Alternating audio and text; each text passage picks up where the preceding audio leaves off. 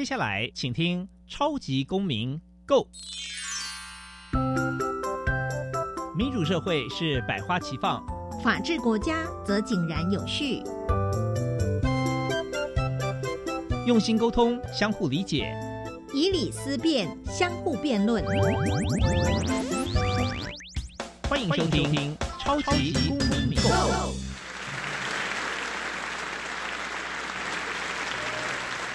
各位听众朋友们，大家好，欢迎再次收听《超级公民购》。《超级公民购》受教育部所委托，由国立教育广播电台以及财团法人民间公民与法治教育基金会联合制播。我是节目的主持人苏格格苏明祥。民间公民与法治教育基金会是以民主基础系列以及公民行动方案系列两大出版品为中心，期待下一代有能力积极参与并关心民主社会的运作。此外呢，本基金会持续关注教育现场的辅导管教议题。目前出版了《老师你也可以这样做》以及《老师我有话要说》这两本书，针对校园中常见的辅导管教议题，提供法律以及教育的观点。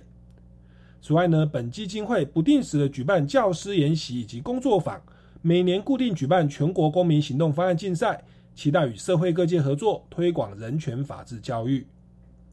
接下来进入小小公民庭看厅。小小公民停看听，在这个单元，我们将会带给大家有趣而且实用的公民法治小知识哦。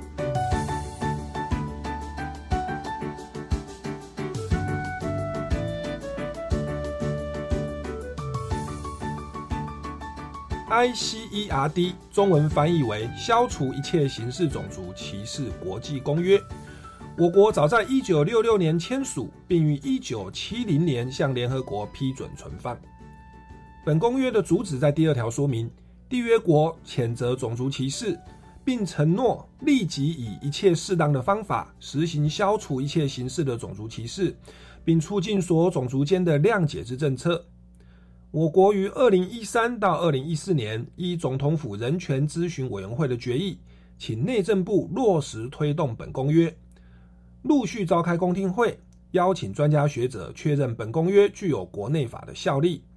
并于二零一八年开始，为了落实公约精神，请内政部进行本公约的推动计划，办理相关教育训练、宣导以及一切配套措施。接下来进入公民咖啡馆。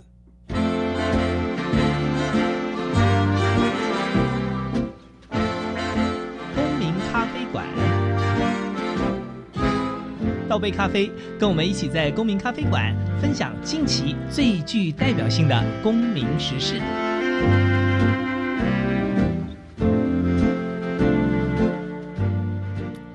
各位听众朋友们，大家好，新年快乐！欢迎再次收听《超级公民购》。那在我们这个二零二二年哈的这个第一集呀，那个感谢大家呢再次收听我们的《超级公民购》。那我们今天要跟各位谈的议题呢，我觉得是。呃，我们常在新闻媒体啊，甚至在最近的一些电影，我都常常去强调这样的概念，就是所谓的避免种族歧视。哦，那所谓我们一般看到的新闻会比较多是在这个像是美国哦，他们的这个黑人哦，在美国就算是比较容易被歧视的族群哦。那甚至到最近美国的好莱坞电影啊，像我看过一部电影叫做《Candy Man》。他就是说黑人不断被打压，后来他们就成为所谓的连续杀人犯哦的这样的一个状况哦，然后去表达一种种族歧视的议题。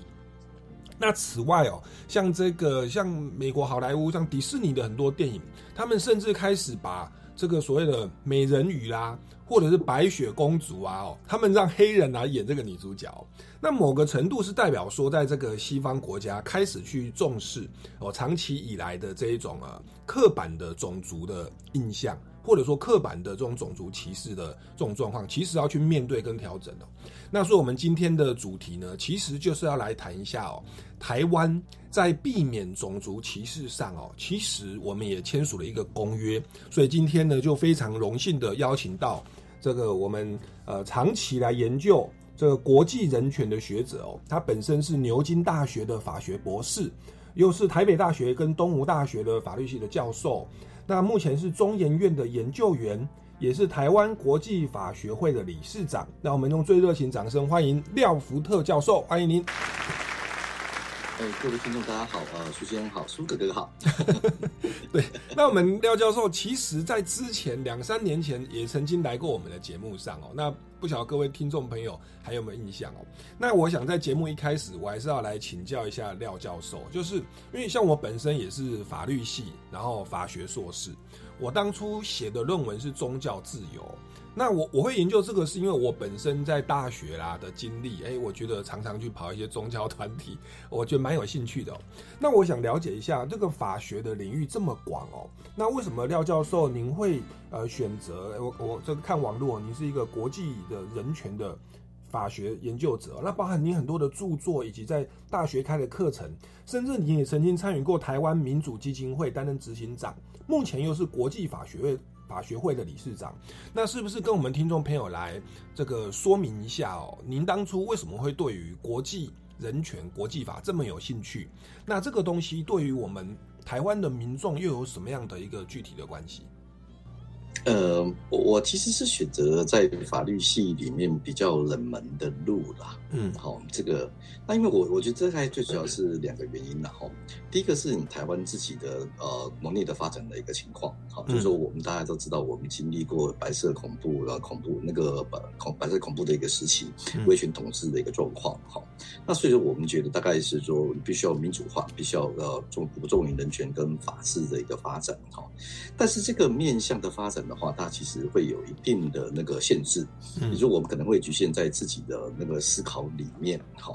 那所以说，第二个面向的话，应该着重就是在这个国际人权的发展，哈。那这个面向，我们过去是比较能够，那是疏忽了一点。嗯，哦，那为什么会这样子呢？大家都知道，我们一九七一年离开了联合国，嗯，哦，所以说这整个国际人权的发展的话，我们相对比较陌生，哦，那所以说我在自己念法律系之后，我就想说，那我觉得应该是在台湾的发展领域里面，应该要进一步的国际化，跟普世人权接轨，哦，嗯，那对我最吸引我的，其实是在国际人权那个国际人权诉讼的部分，嗯，好，就是说再回到时间，如果再停留到三十年前的话。那当时我自己也是一个研究生呐，嗯，那我只是小朋友，我本来对宪法是非常有兴趣的。就特别是在宪法基本权的保障，嗯，可是我总觉得好像我们缺乏了在对国际人权的了解，特别是国际人权诉讼这个这个部分，哈，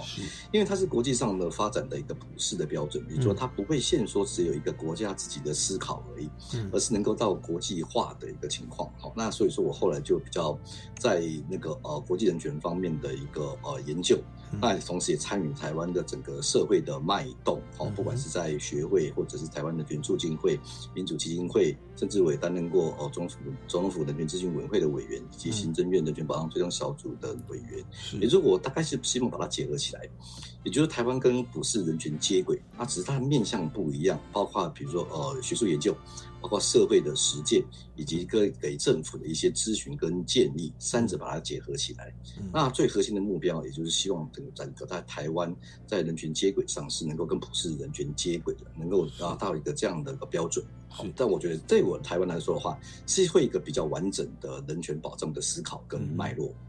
那其实台湾其实小小的弹丸之地，可是，在国际之间其实是蛮有，我觉得蛮有知名度的啊。那其实这个除了政治议题之外，我觉得就是台湾的人权呐跟民主，它其实是亚洲国家的一个华人社社会的一个算不错的一个一个呈现哦，一个表率哦。那所以也引起大家的关注哦。那所以台湾虽然是一九七一哦退出联合国，可是像是两公约啦哦，乃至我们之前在节目上谈。的儿童权利公约，哎，其实这个台湾这个落实国际公约不落人后啊，那这个是我想台湾会。赢得社会的尊重跟关注，甚至保护啊的这个很重要的一个基础原因哦。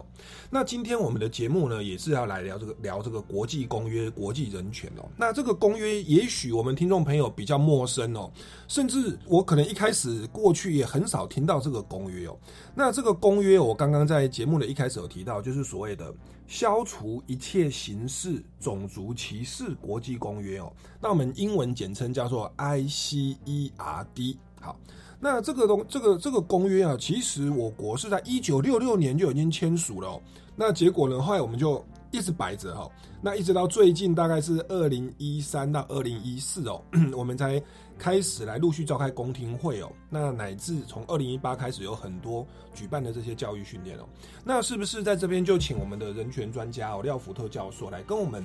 这个解释一下哦，为什么这个公约在呃，就是当初一九六六年哦，我们还在联合国的时候就签了哦。那为什么从二零一三到现在？哎，我们开始政府去重视这个部分哦。那所谓的种族歧视的状况是在我们国内有很严重吗？据你的观察是怎么样？是为我们说明一下。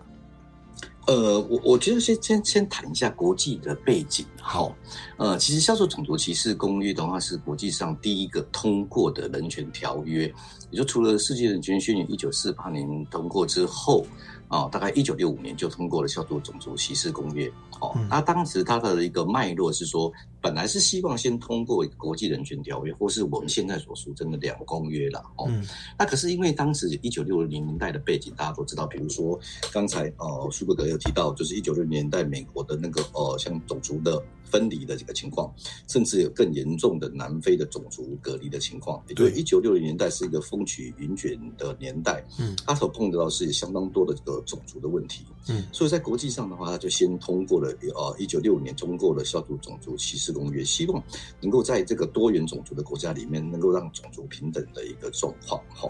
那对台湾来说的话，其实我们在面对国际脉络的话，是有不同的阶段。哦，大家都知道，我们一九七一年以前还是联合国的会员国嘛。嗯，其实当时我们也是人权呃委员会的副主席。是，也说我们其实参与了通过世界人权宣言，也参与了通过两公约、消除种族歧视公约这些呃重要的宣人权宣言跟人权条约的情况。哈，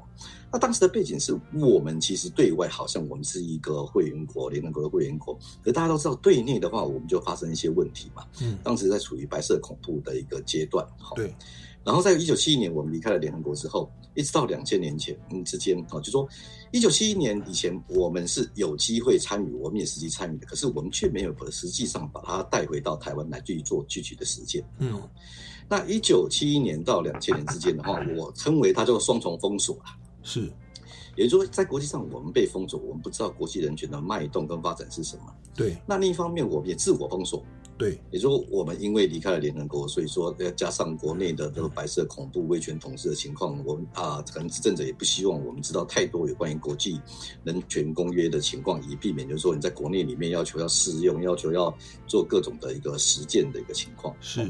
那所以说，在两千年之后，我们就开始慢慢的希望跟国际人权接轨，也才会再去想到，哦，再去想到说，那个呃，消除种族歧视公约，其实我们在一九七零年就已经批准啦。嗯，对呀，那它应该要有国内去适用的一些一些实际的适用的的一个状况了。对，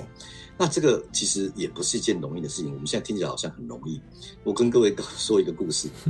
其实本来消除种族歧视公约，我们自己都不知道。说我们在一九七零年就已经批准了，嗯，那为什么呢？因为我们都完全封锁嘛，嗯，我记得在早期的时候，在一九九零年代，我们想要去知道说一九七一年以前我们到底加入或者批准了哪些公约的时候，都还得不到资讯，嗯哼，好，都得不到资讯。到后来我们也才慢慢知道，好，刚才苏哥哥也提到，就是说本来我们希望有一些那个实践消除种族歧视公约的一个计划，对，刚开始我们负责的内政部。都还找不到资料嘞，是，我就跟他们说，我们七一九七零年就已经批准了，结果内政部说，哎，我们真的有吗？都不知道这些状况，嗯，所以我觉得这个它有这个整个历史的一个脉络的一个情况，嗯，啊，这个诸葛人提到第二个问题。是，就说，哎，我们真的有种族歧视的问题吗？对，对，那没有种族歧视问题的话，最主要是原因是说，你认为第一个，你把它假设好像是单一民族，啊哈。那过去我们好像都一直不太愿意承认我们是多元的民族的一个社会，对啊，就说我们或许用什么中华民族这种概称，好像我们都是同一民族，OK 的情况。好，那那其实它是一个威权统治的手法啦。嗯，就把我们都认为大家都一样，所以说我要有一些正统的思考，就是汉民族，然后我他这些正统的一个思考，那因此就忽略了其实真的还有其他民族的一个存在，是我们民族的存在哦。那所以说现在我们其实应该是真实的去面对哦，比如说我们第一个要承承认，我们是有个多元民族的社会，是。那为什么这么说？因为我们有原住民族啊。对，你说所谓民族基本上是一个血缘的定义，是血缘的定义。它你因为不同的血缘，所以说有产生不同的民族啊，这个是现实存在，你必须要去面对。比如说我们我刚才提到，我们有原住民族，好，那我们有新住民的朋友啊，甚至包括其他的外国人都是一样的啊。那即使你所谓的汉民族，它也有不同的族群的特质啊。也就这个民族的话，它不见得说好像就是一定说所谓的那个民族的一个情况。好，比如说这个《消除种族歧视公约》，它就是认为说，这包括不同的种族、肤色、世系等等的这些概念。那一般我们所说的族群嘛，比如说我们认为我们有外省族群，我们有客家族群，哦，有我们有本省的和火罗狼这个族群等等的。那很显然，你像我们这样一一念的话，你就知道我们是有不同的民族跟那个不同的族群的情况嘛。好，好，那你承认了这个多元的民族跟族群的社会的时候，就必须要面对这个问题。嗯，真的没有对于民族或族群的歧视吗？嗯，哦，就说这个歧视，它基本上是包括了不同的模型的歧视。第一个是法律上的歧视，嗯，你说你法律上直接去把它做区隔，哈，那现在我们大概是比较好的。我们已经大概走过这个阶段，就是说不再会说在法律上特别的歧视的一个情况，甚至我们有某些的优惠性的措施，比如说对于我们民族民族的朋友，哦，或是呃其他的等等某一种优惠的措施，哦，那问题是歧视并不代表说只有法律歧视才是歧视，嗯，而是实质上的，嗯，实质上的各种的歧视，而这个歧视的方法可能是用语言去呈现，嗯，可能是文字上去呈现，嗯，好。那这比如说，我们就会很不经意的哦，大家都可以可以听看到，就是说我们过去有一些哦，不管是金曲奖或是其他的颁奖，嗯，我们就会很不经意的用某一些我们习惯性的语言去呈现、去叙述原住民族的特质。呀，而这个特质其实某些部分是代表着歧视的概念，是因为我们是不经意的，可是不经意的概念里面通常会是有某一些呃可能歧视的一个情况，比如说我们也可能有时候会有人去叙述。哦，那外省族群怎么样？客家族群是怎么样的？等等的这些这些的概念，哦，这些的概念，哦，那我觉得其实是我们还是潜在着，我们有可能发生这个状况，只是说过去我们并没有太大的去着重这些情况。是是啊，第三个我要强调的是说，所谓的歧视的话，其实包括两个面向。第一个，你是对个人，嗯，就说因为这个人他属于不同的族群，所以我对他做歧视，嗯。第二个更严重的是说，你是对整个族群跟民族的歧视。嗯哼，如果我叙述的话，那这个就牵扯到一个问题：，一个社会里面，当一旦发生歧视的问题的时候，我的社会在法律架构上有没有可能去做救济？嗯，比如说我对个人的歧视，他可能还有某一种救济的可能性。好，我我批评某一个人他是怎么样，那可能会的这个对方会告我，嗯，是一个公然侮辱或诽谤。嗯，可是问题来了。我如果我叙述的是一个整个族群的话，我说哦，原住民族怎么样，我们的新住民族怎么样，然后我们的客家族群是怎么样，我们现在其实并没有太好的一个法律的救济的情况。嗯，那这个我觉得说，你说从其他国家的经验，或者是说从这个消除种族歧视公约来看的话，它就会碰到一个问题嘛，就是说我们现在其实并没有救济的一个状况。比如说各位刚才苏哥哥也提到美国的状况，嗯，如果你现在是发表一个不是针对个人。这是都是非洲裔的美国人的话，对，你是对于非洲裔美国人整个族群是的一个比较歧视的言论的时候，是在美国这是很严重的问题。对，哦大家都都都发现过。那比如说我我再回想一下，我再回想一下，当时林书豪，嗯，不是篮球打得很好，林来疯的那个那个时候嘛？对不对？对，那就会有少数人认为说，哦，这是对对林书豪某一种，比如说啊，这是亚洲人怎么样怎么样怎么样的，嗯，某种比较歧视的一个概念。如果各位还有印象当时的情况，这些不管是经纪人或者是说一些呃观众什么等等，去比较歧视性的去叙述亚洲人的情况的时候，嗯，那后续的很多经纪人可能是要辞职，嗯，很多人其实可能是要受到处罚的，好啊，所以说他有后续的这个概念。你如果说。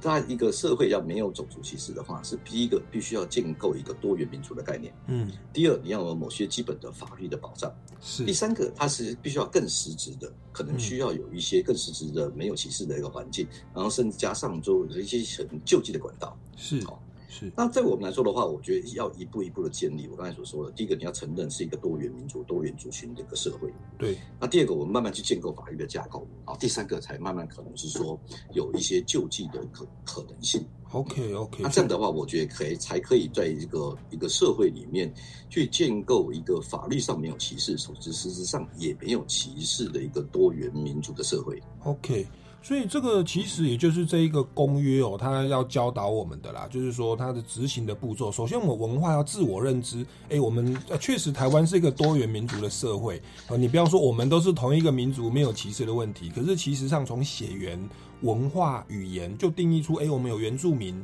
那现在有新住民哦。那在这个国民政府来台的时候，又有所谓的外省族群哦。那这个又有所谓的这个台台湾又有所谓的闽南人哦。或者是这个广东梅县的这个客家人哦，那甚至我们其实年轻朋友最近在看脱口秀，哎，有的人就会拿这种东西来开那种地域梗的玩笑，哎，其实它就是一种呃长期的种族的刻板印象，或者是种族的实质的歧视。我我我记得我小时候啊，我我们家里是宜兰人，是讲闽南语的，可是我在学校的时候。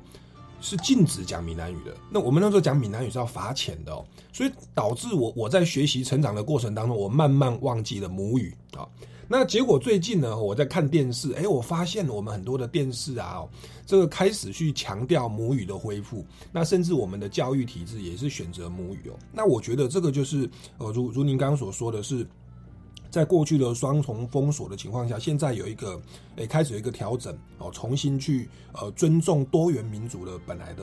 语言或或文化哦。那那这个是呃语言的部分哦。那其实，在其他各个方面呢哦，那包含说这个客家的文化，我们举办了很多的奖项哦。那还有包含所谓的这个原住民哦，这个九族文化村现在变好像变成十多族了。那凡此种种，其实都是让我们去正正视到说。我们台湾是一个多元民族的社会，那我们必须要有这样的认知，知道大家有差异性哦，那才会我们才开始会在法律上哦予以规定，甚至对于所谓的弱势族群予以补助哦，像是原住民族，诶，他们考国家考试好像有一些特考哦，那那个录取名额可能比较有保障哦，哦，那这个所谓的法律的补助哦。啊法呃避免法律的歧视哦，那再来就是在实质上哦，那实质上就是透过语言啊文字啊哦，在整个文化上面要去做调整，那这个部分感觉上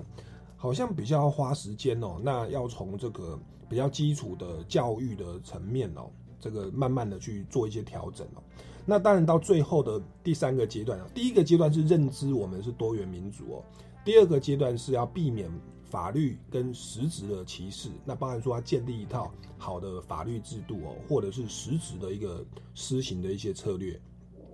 那第三阶段呢，则是说，哎，如果我们真的被歧视了，那我们该有怎么办？有没有救济的途径哦？那包含说，哎，我个人被歧视，也许可以用公然侮辱。那么对于整个族群进行歧视。我们该怎么办呢？那这个这个部分，也许还是我们台湾要继续努力的方向哦。那我相信这个公约，我还有很多的问题要来请教一下廖教授。我们先进一段音乐哦，待会回来节目现场哦，再跟各位来讨论这个呃国际人权哦、种族歧视的问题。那我们播放的这段音乐哦，也要特别为各位介绍，就是我们的歌手哦，台正宵，他结合的这个九位歌手哦，包含说何方啦哦。这个这个蔡家珍啊，录取金尾奖的蔡家珍哦，张云金啊，艾辰哦，乃至苏格格哦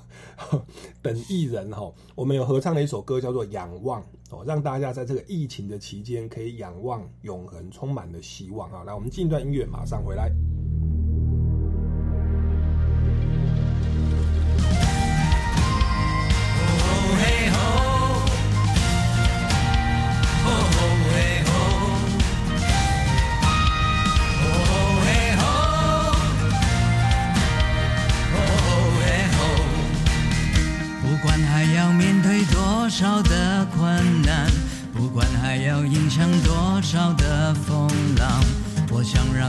解，你从来不孤单。不管还有多少恐惧在扩散，不管还有多少不安在弥漫，我祈求你永远不会失去盼望。原来我们是如此脆弱，像容易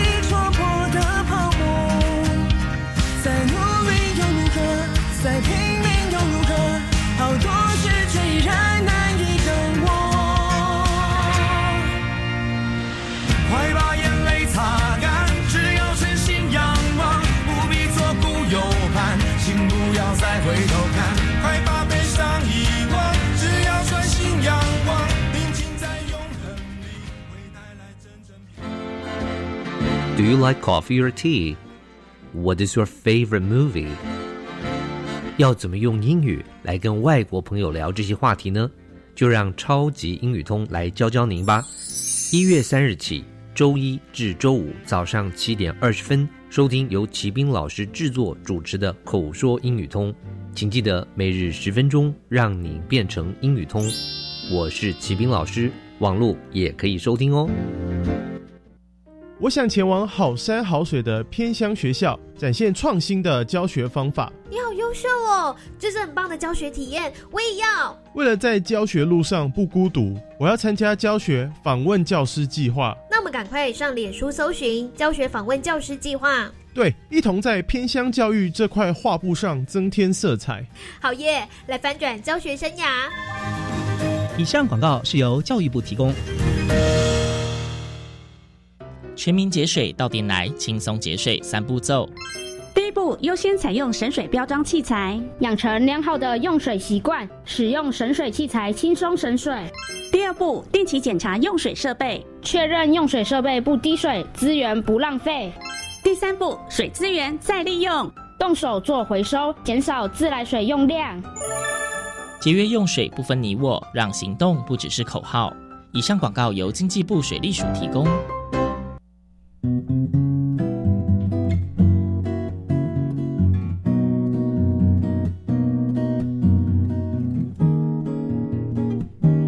我是苏命苏米恩，你现在收听的是教育电台。Open your mind，就爱教育电台。耶耶耶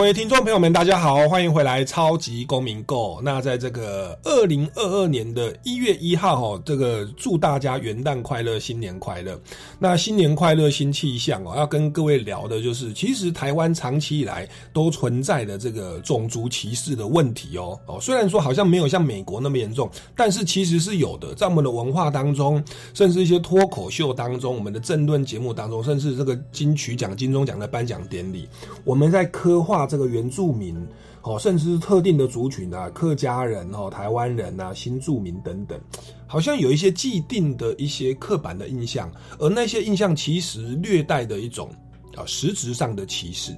除了在法律上我们明文规定哦要禁止歧视，甚至保障弱势族群之外，我们在实质上、在文化上、在语言上哦，也应该要来重视这个问题哦。那其实台湾在一九六六年签约，在一九七零年就批准了。廖福特教授有提到说，因为我们就批准的隔年离开联合国啦哈。那台湾在政治上的氛围是高压的白色恐怖哦，那所以我们的这个根本民众也无法到。取得国际人权的这种资讯，那政府当局也不太想让我们知道，甚至也不让我们执行哦。好，那所以这边就继续请教一下这个廖福特教授。我们刚聊了很多，就是这个避免歧视它如何运作，哈，它的历史背景怎么样，在台湾的运作怎么样？到底这个呃消除一切形式种族歧视国际公约，诶，它的实质内容啊，主要有哪些哦？那哪些东西是呃跟我们民众特别有关的，在生活上可能常发现的，而你也认为它是我们政府接下来哦要来或民众接下来要去特别着重的地方？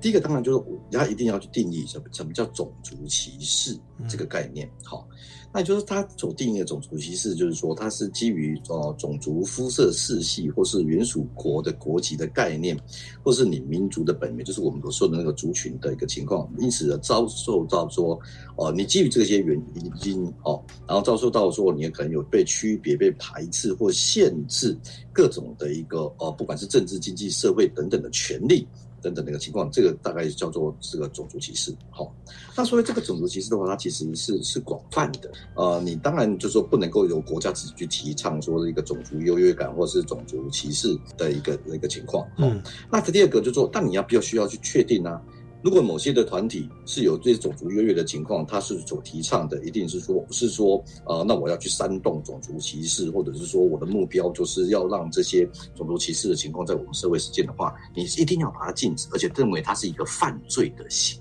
为。是。那第三个的话，就比如说它第六条的规定，哦，那我刚刚就刚才我们所说的一个很非常重要的一个的一个概念，就是说，万一要发生种种族歧视的情况呢，啊，那就要国家你必须要去在它的管辖权里面，你的法院哦，这各种国家机关对说，哦，那我就发生这个种族歧视的情况的话，那你必须要得到能够有效的保护跟救济的情况，好。那所以说，我觉得它是一个一个一个的一个层次啊，哈。那对我们来说的话，我觉得现在是在我们不会有法律上直接的歧视，但是我们比较缺乏是法律上的那个呃一些架构式的保障。是，哦比如说我我举个例子，我们不是在多年来都提倡性别平权嘛？对，对不对？好，那性别平权也是这样的，我是觉得类似的概念。哦，比如说我们会有很多的性别的那个呃刻板的印象，是。好，我们过去就认为说啊，女性女性怎么可能去开飞机，怎么可能去当蛙人陆战队，对，或者女性不应该做什么，或者是说啊，女性只适合做某些工作什么等等的，好，嗯，但我们后来慢慢如何去进步的，其实第一个阶段也是靠法律的规范嘛，嗯。比如说，呃，性别工作平等法，哦，性别平等教育法，嗯，那我们也慢慢的，甚至在某一些我们的习俗规范里面去做，比如说婚丧喜庆，嗯，哦，这些习俗的部分的话，我们也慢慢开始做一些调整，哦，通过这些方法，我们让我们的性别平权能够相对比较落实。对，那我觉得在就所谓种族平权的概念来看的话，我觉得第一个我们可能需要一些法律上的规范。是，好，我我们刚才一直提到这个问题，好，我那请各位去想一下。假设我现在被歧视了，我有什么方法可以救济？个人好像说用公然侮辱嘛，可是有些东西不是到公然侮辱的情况哦。啊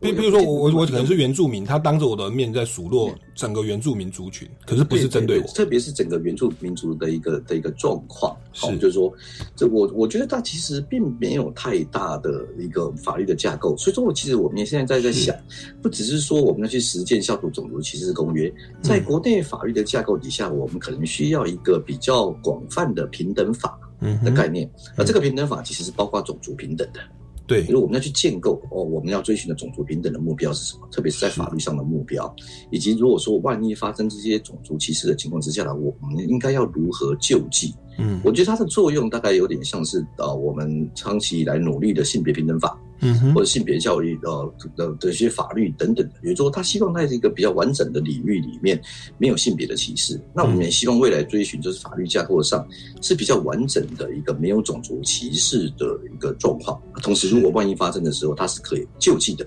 是的一个的一个状况哦。所以说，这个我觉得相对而言也是一个努力的一个情况哈。是。那这个叫做种族级公约，它其实包括那个权利的部分哦，如果它其实是非常广泛的，嗯。重点就是跟性别平权一样，也就是说，我哦，比如说过去我们性别平等强调是说，身为一个女性的话，她应该是在所有的权利里面都跟男性一样的平等的权利。嗯，好，那销售种族歧视公约其实也是一样的概念，我应该就是说，不管我是什么样的种族或民族的血缘，我们都应该得到相同的权利的保障。嗯，它也是基于这个概念，而这个概念的话，其实相当部分的话，不只是说。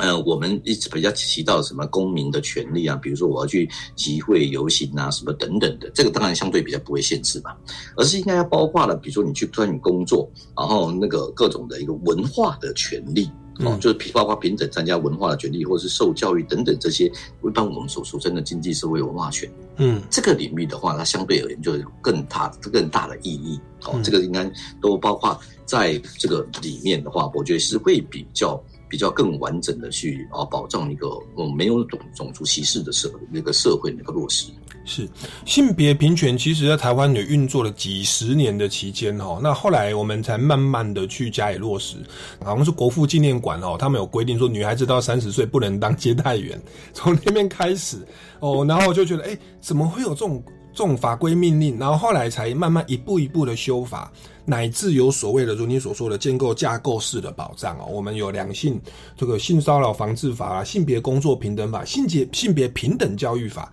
哇，在教育领域、工作领域都有一个普通法的一个全面性的规范，乃至落实到其他的一些细琐的法规。经过几十年的努力，我们我觉得在台湾这个女权哦，它其实已经慢慢得到普遍的接受跟认识哦。从法律制度带到文化哦，大家都接受。那确实如啊廖福特教授所说，哎，就是因为讨论的东西少。哦，讨论的频率少，所以我们还欠缺一个所谓的诶种族平等的一个基本的法规哦，这个架构式的保障。那这个东西确实是哦，我们从最近应该说两千年之后，我们政府对于国际人权苏醒之后，我们从两公约开始国内法化哦，然后到儿童这个权利保障公约，其实我们前几年都一直在聊的哦。那到今年，我觉得我们要开始要来哦特别。应该说长期就要重视啊！我说我们日后应该要接着要来重视所谓的种族的部分哦，它其实也需要来建构这个架构式的保障。那我们民众也要有相关的认知哦，不管在文化权、受教权、语言、刻板印象上，都要做一些调整哦。那其实我想这个也是非常有意义的啊！我想回顾到二次世界大战哦，当初哦，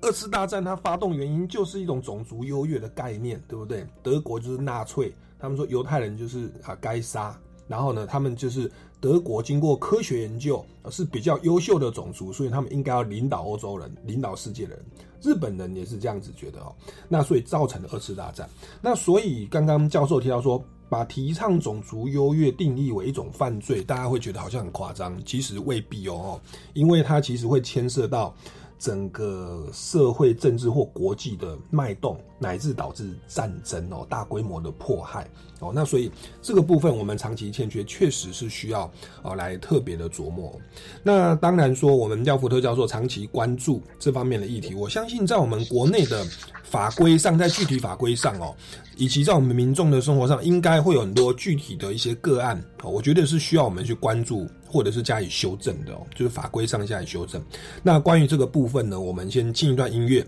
待会再回来节目的现场，请教一下廖福特教授。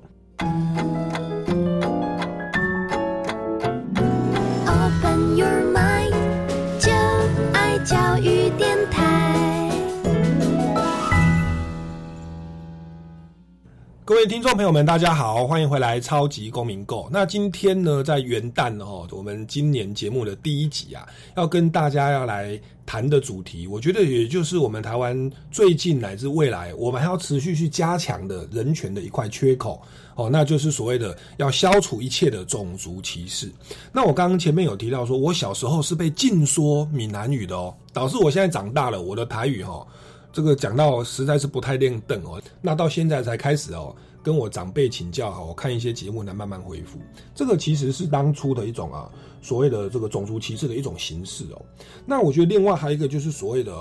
原住民，我记得我小时候我们不叫原住民，我们叫山地同胞，到后来才慢慢修正哦，叫做原住民哦，乃至新住民哦。那可是这个原住民的概念，它要予以保障吗？有的时候好像又跟少数民族的概念是不是又有一些重叠？我想这个部分，我想请教一下这个廖福特教授。我们在保障所谓的多元族群的时候，或避免种族歧视的时候，我们是因为它是少数族群予以保障，还是说原住民族我们予以保障？他们当中有一些差别嘛？那我我有些族群，那可不可以使用我自己的语言？哦，那其实它也不是少数哦。嗯，以台湾的人口结构来看的话，所谓的喉咙狼哦。就是使用台语的人群的族群的话，其实是多数的，哈，也就是说当时是有那个呃高压政治的压迫的情况，对，而那个去禁止在你在校园里面去使用自己的语言，嗯，哦，就是你他一直都把它称为方言嘛，所以说因为我们要一统，所以说大家都只能讲国语哦，这是一个面向。那我觉得这是一个对族群的压抑。对啊，当然相对而言，对它文化的发展的话，就是会有一些呃限制。会有限制啊，那所以说可以看得出来，我们慢慢的就开始发展嘛。因此，我们有一些客家电视台，嗯，哦，我们有公司的台语台，对，等等的这些，那一些文化的更多语言的多元的发展哦。那我觉得这个有助于我们现在所要谈的那个种族平等的情况，是，因为语言的使用跟文化这个概念的话，是一个每一个种族民族族群发展相当重要的这个基础，嗯，好。那苏格刚，你刚才提到第二个点就是那个原住民族的朋友，嗯，好，那我我个人是觉得这个原住民族的朋友跟其他的族群的话，应该要相对有一些更细致的阐述，嗯，哦，那我们为什么称它是原住民族？哦，这个是有意义的，也就是这个原住民族的概念的话，表示说这个民族在某一块土地上是停留了更久的时间，嗯，好。那因此有另外的移民进到这块土地上来，那甚至就是新的后来的移民的进到这块土地来以后，变成是主导这个社会的状况，嗯，所以才会更进一步去讨论原住民族的处境的情况。好，所以说各位，我们已经可以发现，大概是只有美国啦、澳洲啦、纽西兰啦，那我包括我们台湾在讨论原住民族，因为它有这样的历史背景。嗯，好，就是说，本来比如说，哦，北美，哦，或者是整个美洲，它本来就是我们所说的，哎，其实也不应该叫印第安人嘛，是，好，说至少我们就称为他是印第安人，哈，啊，比如说台湾，我们本来是原住民族所住的地方，那我们汉民族后来移民过来以后，对，啊，变成是引，就是引导主导的这个社会，哈，那这个原住民的特质就是会有有不同的时间的历史的脉络，因此他所要保障的部分的话，我认为是不太一样的。嗯，它不太一样的哈，那包括了比如说我们会谈到原住民族的传统领域，嗯，哦，它的语言文字的或或许是说它不见得会有传统的文字，而是它怎么记录它的文化的特质哦，包括这种传统领域，它的智慧财产，就是个整个整个民族的智慧财产，哦，它这个就就会不太一样。比如说我们不会讨论哦，客家民族的传统领域是什么，嗯，哦，那所以说这个这个概念，我认为就不太一样。因此，如果说我们从种族平等的看观念来看的话，它应该包括了，比如说要有这个最基本的认知。哦，你刚才提到，就是说，诶，我们可可能过去比较早早一些时期的话，会称为原住民族是那个山地同胞。对，其实更早的时候更严重。嗯，甚至有的时候还呐。啊，对，有，对不对？这是更早的时候。对，然后就阿埃斯马地狼。对，山地同胞。到后来我们才把称为这个这个原住民。对，这个原住民指的是个人，那后来我们也在更完整的称为它是一个原住民族，嗯，哦，原住民族不同的一个称谓的名称的历史演进的话，也这也代表说我们真正比较能够正视这个哦原住民族的的一个特质。哦，本身原住民特质是那所以说，呃，原住民说民族说，呃，我不是炎黄子孙，那其实这是一个事实论述啊。对，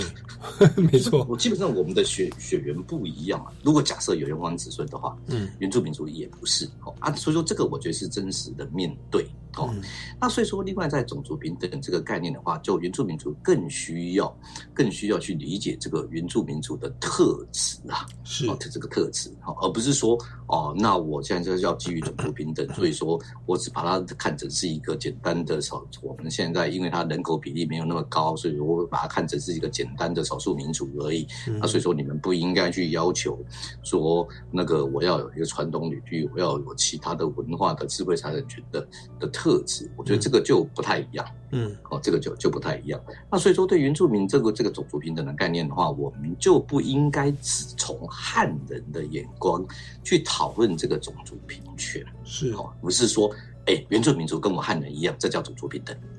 OK，并不是这个特质，而是应该是说，那应该你要让原住民族有它基本的特质，这个包括是在文化权的的基本的概念，是这个非常文化权的基本的概念。那你不能说啊，你们自己想要在提倡客家文化，提倡你的所谓的台语或者是所谓的喉咙朗的文化，啊，可是你却不让我原住民族去传统这个这个文化的一个呈现，嗯哦，那我这个传统文化本来就是跟第一个跟汉民族不一样，第二个我有有更久的历史生活在这块土地上面，嗯，好，所以我觉得这个可能是这样子的理解会比较完整一点，是，可是多元族群，好，那多元族群里面不管是多数或少数。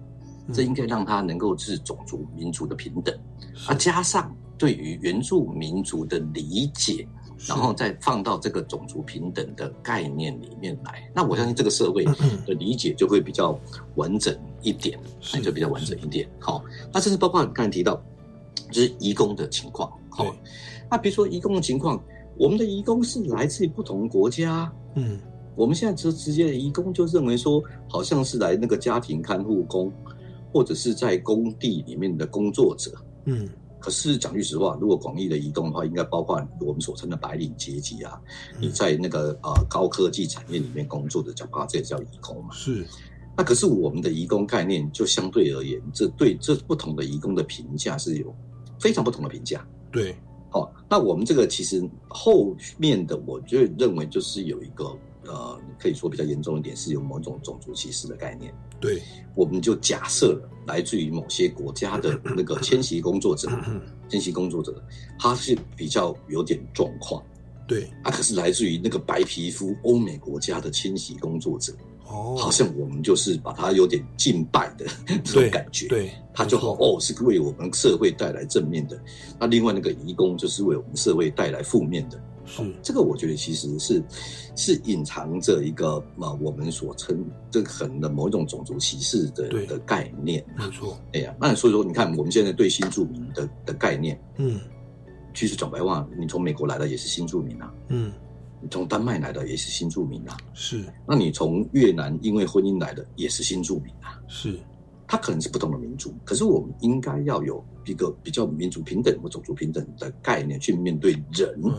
他同样是这样的迁徙的工作，或者是后来因为婚姻等等的定居，是。是一样的概念，是一样的概念。但我们应该要相同的对待哦，这个是我觉得应该我们也要去去面对的了吧？因为这这个都是一个刻板印象嘛，一样的，我们在。更面对新住民的朋友们的话，也是一样，应该是要做这种理解跟调整啊。嗯，哦，重要是人，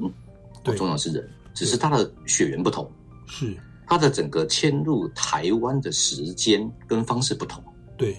可是我们应该都是平等的，嗯。都享有同样的权利，哦，这个才是我觉得应该要这时候它一个落实，也就是从我们刚才所强调，从法规的落实到我们其实是脑袋里面，嗯，这个意识上去消除这些刻板印象，就像我们刚才所举例的，我们性别平权慢慢的、慢慢的去去引进，哦，我们对于一女性的刻板印象是其实是慢慢的淡化，对。那同时，我我们现在应该要努力的是，我们对于某些的民族或族群的刻板印象，应该要调整跟淡化。是以一个人权的角度去看待彼此。我们虽然不同，可是我同样是人，我们应该享有同样的权利，我们应该是平等的。嗯，哦，这个我觉得，我对我们社会的多元跟进步的话，我认为其实是重要的。而且，我认为，我觉得更更应该强调一下，我们这么努力，不是为了别人。对，其实为了我们自己，是我觉得所有的人群的努力，好像大家都说让你唱唱高调哦，满怀理想，其实都不切实际。嗯，其实我认为非常实际。嗯，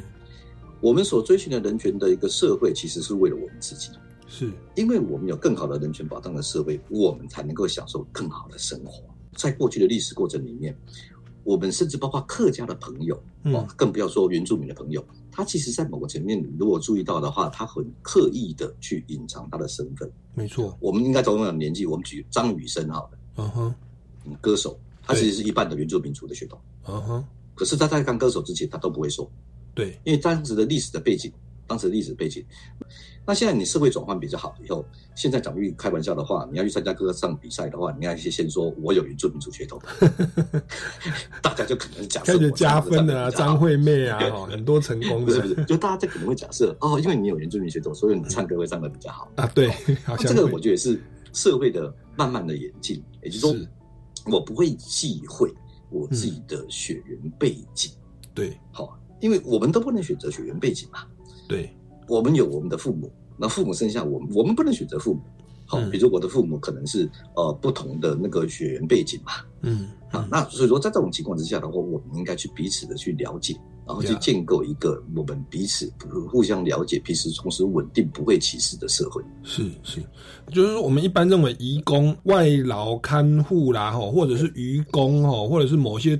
特定我讲类似东南亚的国家，我们好像都觉得这样子，然后我们就觉得啊，那个怎么样啊，什么病毒啊，就是那边传来的，怎么样怎么样，就我们会给他加上这种刻板的印象。哎，可是如果是白人电子新贵哈，到台湾来哦，科技公司上班，他说哦，好棒哦，真的很感谢你来。其实我觉得这个是我们很根深蒂固或潜移默化当中的这种呃种族的这种呃错误的观念哦。那您刚刚说，哎，为什么这个？什么白人或科技新贵就是贡献？我我我觉得这些什么所谓的基层劳工，他们不管盖房子或帮我们去捕鱼哦，或者照顾我们老年化的老人的社会，他其实对我们是非常有贡献的。哦，我我们其实台湾社会非常需要这一块的劳力，没有他们的话，我觉得如如教授所说的，我们如果不予以尊重或或者是平等的看待，或者说是甚至是尊重他们的这一个所谓的特质的话哦。那我觉得，我们我们如果不予以尊重，其实我们反而会受害。好，因为其实我们在尊重他们的时候，他们的一些文化，甚至他们的一些呃一些付出哦，他们因为得到保障跟尊重，因此有那样的一些付出，其实对我们而言是会获得利益的哦。那这整个文化的氛围其实是呃，我觉得是共利共生哦。那我们如何看待别人，其实也影响到别人如何对待我们哦。那不然说原住民。我们要保障他跟我们平等，其实我们先入为主的认为他他比我们烂了，你知道吗？哦，那其实不是这样子的，而而是你要去尊重那个别每个民族的特质哦。像你刚刚说到文化权，我记得好像我们一般汉人是不能去打这个野生动物的，可是这个好像国家公园还是野生动物保育法，他会认为说原住民你如果是在文化权上去打这个少数的野生动物，那是 OK 的。哦，那我觉得像这样的东西也算是一种原住民的一种特质的尊重。那我觉得这样的一种相关规定应该也要慢慢落实到，不管是移工啊、泰国哦、菲律宾哦，乃至说的大陆啦哈，或者是其他的国家、欧美日国家，我觉得也都是一样，我们都应该哦要有这样的一种尊重的态度。那其实最后的这个对于。整个国家、整个族群、整个台湾的社会都会比较好。那我们今天节目也慢慢到了尾声了，最后是不是用很简短的时间，再请廖福特教授为我们今天的这个整个内容啊做一些补充或者是这个总结呢？嗯，哎，或许我再再补充一点，比如说我们这种种族的平等的概念，也可能会在校园里面。我举个例子，过去我们曾经有一段时间说，我们希望能够辅导新台湾之子。嗯，哦，就是他的父母其中之一是新住民的话，是。那各位如果说有去了解的话，其实我们所谓的辅导的新台湾之子所称的，你父母其中一方是来自于东南亚或其他国家，OK。可是当时我们并没有想说，那我如果父母一方其中是来自于美国、英国、法国、日本嘞？嗯哼，我们好像就没有假设，这个叫做新住民之间的辅导。哦，对。那所以说，他的假设是说，啊，你可能学业上没有那么好，没有那么顺利，嗯，可能是因为这个原因，因为你其中有一方的那个父亲或母亲是来自于东南亚或其他的，所以说你比较不适应或什么等等的。对。那这个我觉得就是潜在的嘛。对。我假设。新住民来自于东南亚，或是我们所认为的比较开发中国家的话，你的子女的发展会相对比较差。对。可是如果假设你的父母其中一方，因为你的父母也有可能来自于日本、法国、那个英国、美国啊等等的，在课业上有可能会发生到障碍。嗯，对呀。你有没有课业障碍，跟你的父母是来自于哪里，不必然是有关系的。是。所以说，比如说在校园里面，我们也必须要问这个问题嘛。我们不应该把，比如说某一个人，他是属于他这这位这位学生，他的父母是属于，或是他自己属于某一个族群。我先假设他可能是好，可能是不好。嗯哼，这完全不需要。嗯，所以说，我觉得就他，我一直在强调，他跟性别平权一样。嗯，我我不需要问这个学生是什么样的族群背景或民族背景。OK，我应该看到的是这个人。我不能假设，哦，他这个就皮肤也比较白，因为他其中父母是来自于是白种人，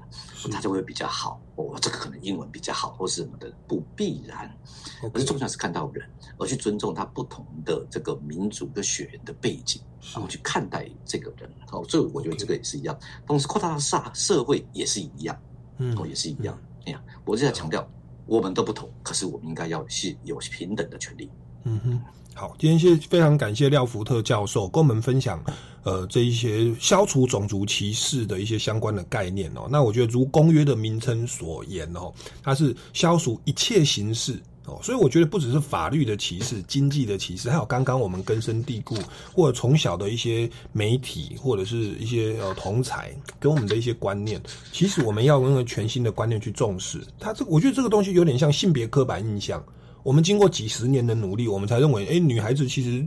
收入可以比男生高的哈，不会输给男生，甚至有权利去当兵的，一样哦。我们在种族的这个部分，我觉得过去真的琢磨太少了。我们要重新用一个呃很很很认真的态度，就像是性别平权一样。我觉得种族的平权哦，种族的这个歧视的议题，也需要我们啊接下来特别去重视哦。那今天节目呢，因为时间关系到这边要告一段落。下个礼拜六下午三点零五分呢，我们超级公民购。啊，空中再见了哦。那各位听众朋友，如果有任何的问题，也欢迎到超级公民购的脸书粉丝专业来留言。那我们下周再见，拜拜。